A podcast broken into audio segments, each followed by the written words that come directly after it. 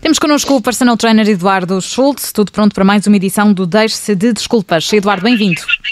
Olá Ana, boa tarde. Olá Eduardo, viva. Olá João. Eduardo, nós temos falado muitas vezes da, das consequências negativas do, de estar parado, do sedentarismo. Hoje queres falar um, particularmente das pessoas que têm osteoporose, do treino indicado para este tipo de pessoas, é assim? É assim. Bom, nós temos falado precisamente sobre os impactos negativos do sedentarismo, porque se vivem também tempos muito estranhos, em que as pessoas têm mais receio de frequentar os locais que normalmente utilizam para a sua prática regular, sejam os ginásios, as piscinas, os clubes esportivos, e portanto percebe-se que por isso estão mais remetidos às suas casas e também por isso há mais níveis de sedentarismo. Não é desculpa, porque nós temos vindo aqui a falar sobre várias estratégias que podem fazer em suas casas, Uh, portanto, com o peso corporal, com pequenos aparelhos, mas a verdade é que o facto de estarmos mais tempo em casa com menos exercício físico, acabamos por ter aqui um, algumas consequências. Isso nas crianças, como temos vindo a alertar, é problemático porque falamos de prevenção, em que se percebe que crianças mais ativas são também depois jovens adultos mais saudáveis.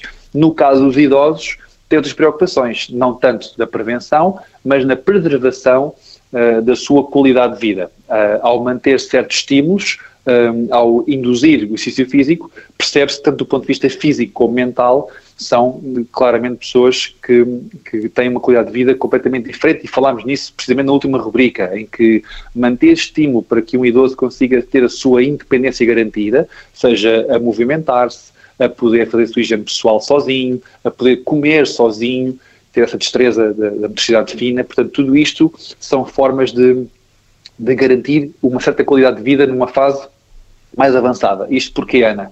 Porque quando se fala de longevidade, é bom que as pessoas percebam que não é só uma questão de viver mais tempo. É viver mais tempo, sim, mas garantir qualidade de vida nesse tempo, tanto do ponto de vista da saúde física como mental. Hoje, em particular, falamos de osteoporose, porquê? Porque, efetivamente, eh, com o sedentarismo, o risco de osteoporose é, em certa medida, aumentado. Porque o exercício físico, portanto, o impacto que nós, de alguma forma, proporcionamos ao nosso corpo, ajuda-nos a manter a nossa densidade mineral óssea. E como as pessoas sabem, a osteoporose é precisamente uma perda dessa densidade mineral óssea, portanto ficam com ossos mais frágeis.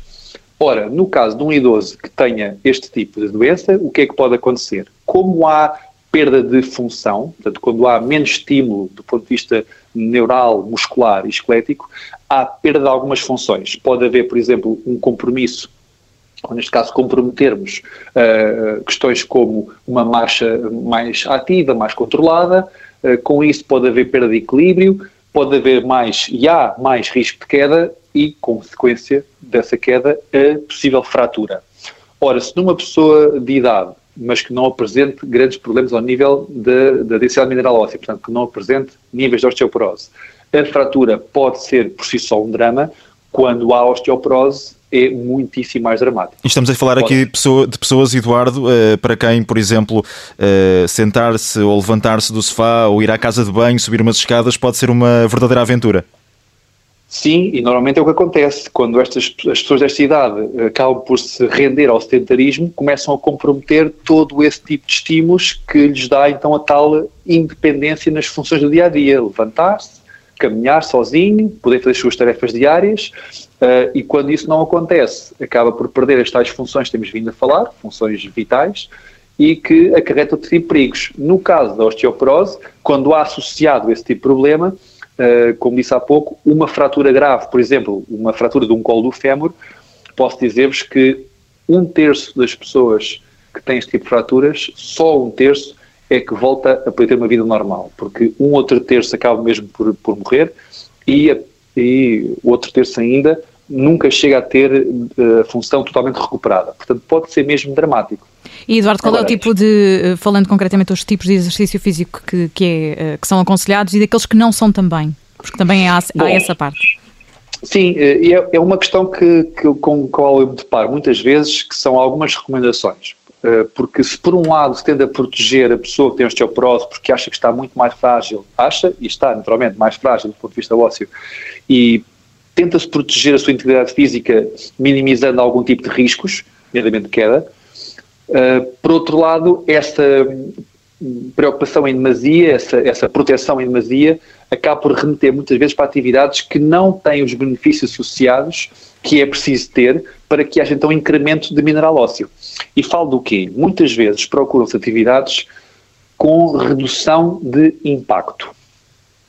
Nomeadamente, por exemplo, a hidroginástica. O facto de estar no meio aquático, aquático perdão, eh, há uma redução grande do impacto. Se por um lado tem a segurança de, por exemplo, não cair e, não, e, e evitar algum tipo de fratura e ter esse risco, por outro lado, a ausência de impacto não tem esse benefício uh, ao nível do incremento de mineral ósseo. E isto viu-se por uma experiência interessante que foi feita há uns bons anos atrás, nomeadamente com astronautas, que ao fazer a sua missão aeroespacial, a quando o seu regresso, apresentavam índices já gravosos de, de osteoporose. Porquê? Porque a ausência de impacto, a ausência da gravidade, fazia com que houvesse então essa desmineralização óssea. E, portanto, a minha sugestão é que haja efetivamente um trabalho de carga. E quando se fala aqui em carga, o facto de estarmos uh, a atuar, a movimentar-nos com a força da gravidade no nosso corpo, já de si é uma carga. E falamos aqui muitas vezes sobre a possibilidade de treinarmos com o peso corporal e poder ser um treino muito exigente. E, portanto, adaptado à circunstância de cada um, mas efetivamente ter carga no nosso corpo, em que nós possamos uh, estimular os nossos músculos muito perto de uma fadiga máxima, seja ela qual for. Portanto, para mim será um nível de fadiga máxima, por exemplo, para a Ana e para o João será outro, para uma pessoa idosa será outro, mas o que importa mesmo é que, na sua capacidade, possa estimular os músculos num ponto um, em que permita então manter essa densidade mineral óssea. Certo, um treino preferencialmente acompanhado também, não é? Porque cada caso é um caso e estamos aqui a falar de, de uma condição muito, muito específica, portanto, Sim. ter esse aconselhamento profissional é No essencial. caso aqui, o acompanhamento acaba por ser ainda mais pertinente, porque efetivamente, quando se trabalha com uma população que está mais fragilizada, não só pela idade, mas como também pelo compromisso eh, de algumas, de algumas funções, não é? motoras inclusivamente, acabamos por ter que supervisionar o treino para minimizar os riscos, por exemplo, do risco de queda, enfim, de alguma questão que possa acontecer. Uhum. Mas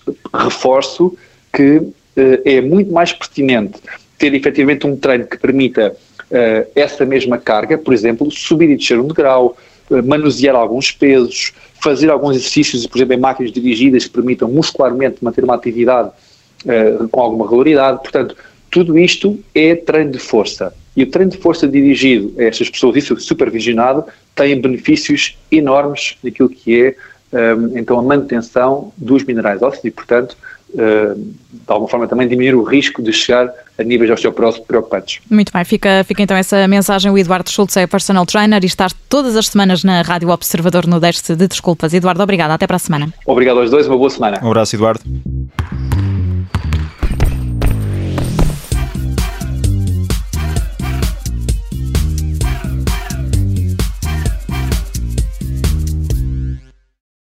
Obrigada por ter ouvido este podcast. Se gostou, pode subscrevê-lo, pode partilhá-lo e também pode ouvir a Rádio Observador online em 98.7 em Lisboa e em 98.4 no Porto.